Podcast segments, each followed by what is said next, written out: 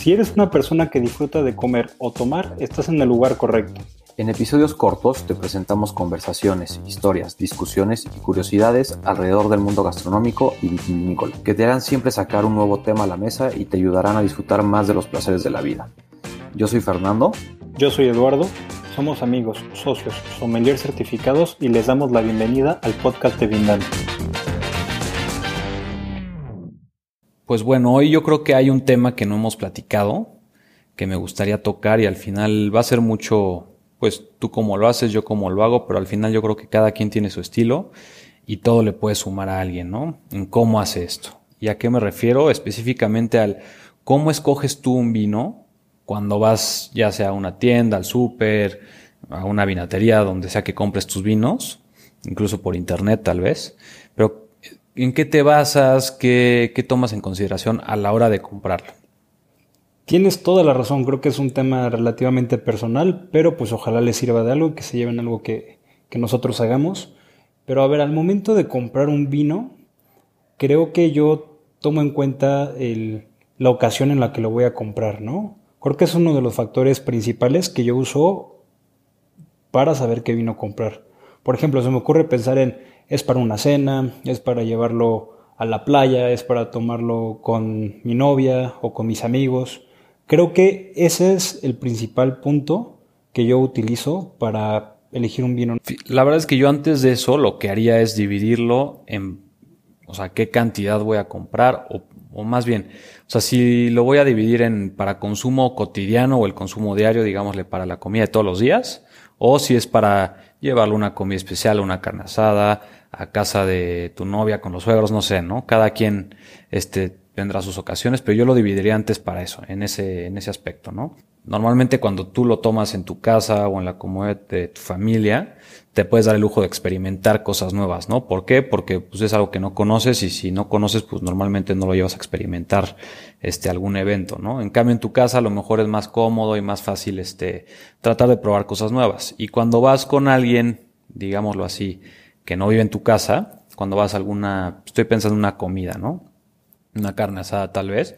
Yo creo que ahí llevas el vino que ya conoces, que ya has probado y que te gustó a ti, ¿no? Entonces por lo menos ya tienes una base para quedar bien, ¿no? Y cumplir, por lo menos. Sí, estoy imaginándome con el suegro. Creo que no vas a llevarle algo que no conoces. Y a ver, ¿por qué no intentamos poner ejemplos un poquito más prácticos, dependiendo del tipo de ocasión? Mira, yo, yo creo que la verdad es que en las tiendas como sin decir marcas, pero en la típica vinatería o en el súper o en, internet incluso, como les decíamos hace ratito, pues hay infinidad de etiquetas de las cuales podemos escoger, ¿no? Entonces, yo creo que la base, antes de entrar al punto que tú decías, es pensar en qué voy a comer, qué le gusta Tom, si conoces a la gente con la que vas a comer o a tomar vino incluso, soy simplemente eso, pues tratar de atinarle también un poco al gusto de esas personas, ¿no? Porque a pesar de que el gusto es personal, pues hay ciertos vinos que son más universales y otros que no tanto, ¿no? Entonces, irme por esa base, pensar en si lo voy a, o sea, si voy a comer carne asada, pues a lo mejor no llevo un vino blanco o lo llevo, o llevo una botella para abrir y ya después llevo dos de tinto, no sé. Pero yo creo que esa puede dar, ser una muy buena base. Y después también en si vas a comer X tipo de platillo, pues puedes experimentar con cierto tipo de regiones, ¿no? Tal vez. Creo que valdría la pena dar eh, tal vez una guía un poquito más puntual a la hora de que, digo, quien nos escucha pueda ir al súper y tal vez usar esta pequeña guía como, como base. No sé, se me ocurre, por ejemplo, si estoy siguiendo un poquito la línea es si vas a algún evento, primero lo que tú piensas es la edad de las personas, ¿no? Bueno, el tipo de personas, que normalmente creo que la edad es, un, eh, pues, una característica que nos va a ayudar muy fácil a definir esto.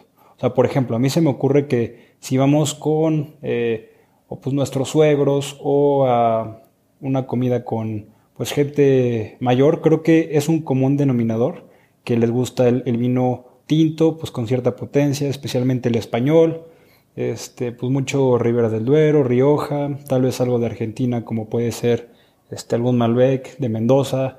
Eh, no sé si, si pueda ser buena idea basarnos por edad. Pues por edad puede ser una y sobre todo porque, y complementando lo que dices, pues en México específicamente traemos, o las personas de mayor edad tienen esta escuela pues de los vinos españoles, ¿no? Con mucha madera, mucha barrica, eh, pues grandes reservas, reservas que han pasado mucho tiempo ya tanto en la botella como en la barrica y que pues eso hace que tengan un cuerpo pues, mucho más robusto, ¿no? Entonces, esa puede ser una buena guía. Y por lo contrario, pues con gente más joven, con tus amigos, este, o gente más, pues, incluso no tanto de, de tu edad, pero gente que es más abierta en su consumo, pues sí puedes experimentar un poquito con a lo mejor vinos blancos, rosados, espumosos incluso. Y pues a lo mejor sin que sea la más atinada puede ser una guía, ¿no? Ahora yo creo que otra tendencia que sobre todo pues, en, mi, en, mi, experiencia, perdón, eh, pues veo mucho y, y de hecho me, me, gusta bastante, ¿no? Que hay esta tendencia del consumo del vino mexicano, ¿no? Y no importa el tipo de platillo, el tipo de ocasión, normalmente siempre quedas bien hay productos de excelente calidad, a lo mejor algunos se nos hacen un poco caros para lo que son, algunos no, pero sin duda yo creo que aparte de apoyar al, mercado nacional, pues es un tema en tendencia, ¿no consideras así? Sí, creo que sí. Y eh, hay muchos comentarios, ¿no? Creo que luego podríamos platicar más de esto, de que pues el vino mexicano es muy caro, eh, que normalmente no es tan bueno y a ver, hay muchos puntos que se pueden debatir, pero sí, yo creo que un, un buen camino para irte si no sabes qué comprar o qué llevar, puede ser buscar algo nacional, ¿no? Exacto. Ahora, creo que hay varias etiquetas que sí están pues relativamente pues más en tendencia, que se consumen bastante, que se me ocurre mucho las bodegas más grandes que pueden ser eh, LH, puede ser eh, Casa Madero, que pues son de las bodegas más grandes del país, que además tengo en mente un par de etiquetas que pues no fallan, ¿no? Que siempre están ahí en alguna comida. Sí, totalmente. Y la ventaja que tenemos, en, sobre todo en estas bodegas más grandes que, mencionas, es que normalmente tenemos vinos de todos los precios, todas las calidades, de todos los tipos, incluso, o sea, tenemos vinos blancos, espumosos, rosados, tintos, con, sin, barrica, etcétera, etcétera, de muchísimas variedades de uva. Entonces yo creo que también una buena opción para irse y escoger un buen vino en, en alguna eh, vinatería o en internet es irse a la sección de México específicamente y escoger, ¿no? Incluso probar, y porque hay tantos y cada vez hay más, que no deja de sorprendernos el mercado mexicano, yo creo.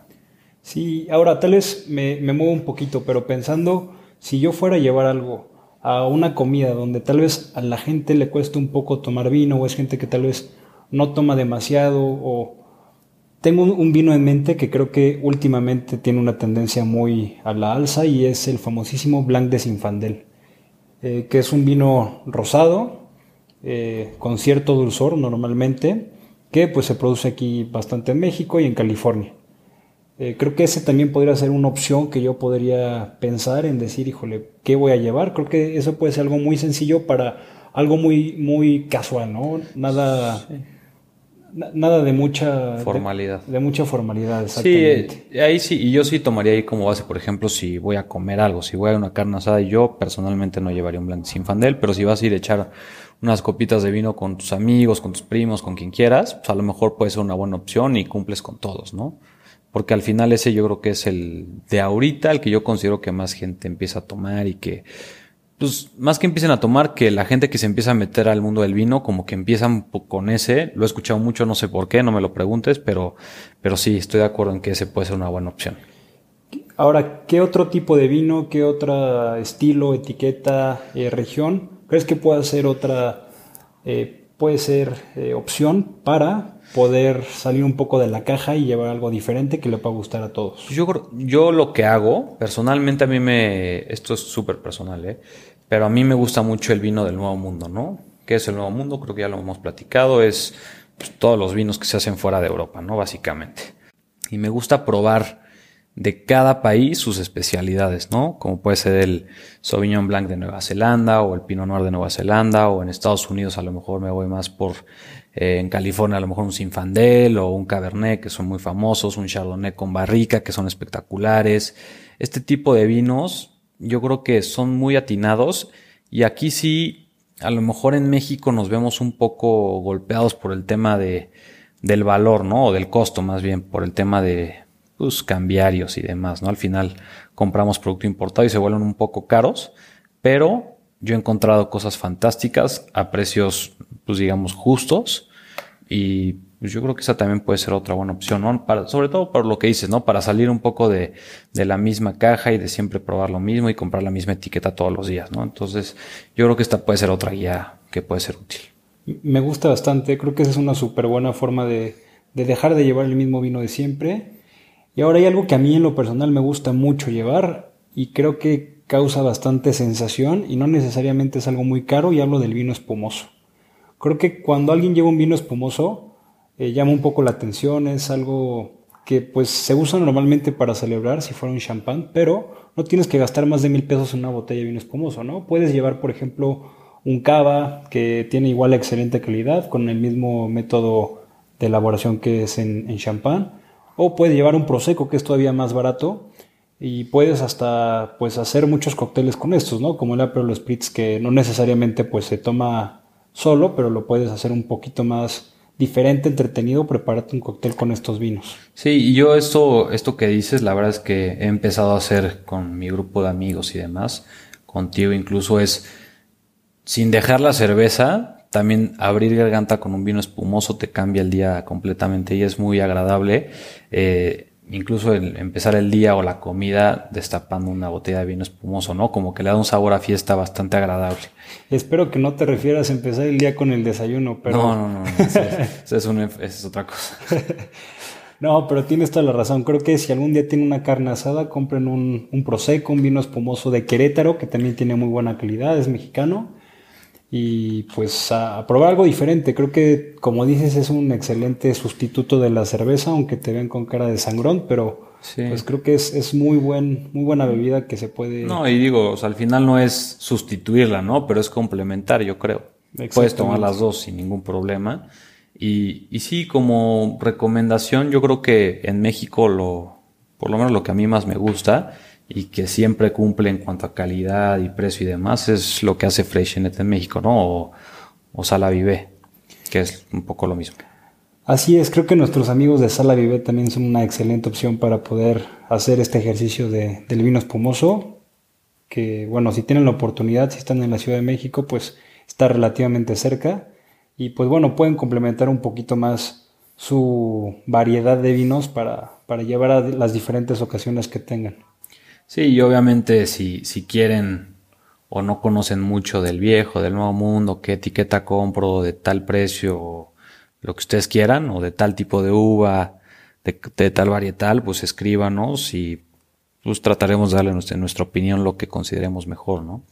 Y con eso, pues que también traten de, de ampliar su catálogo de, de cata. Espero les haya gustado el episodio de hoy. Si les gustó, no olviden compartirnos y dejarnos una buena calificación en todas las plataformas de streaming. No olviden seguirnos en nuestras redes y nos vemos en el próximo episodio.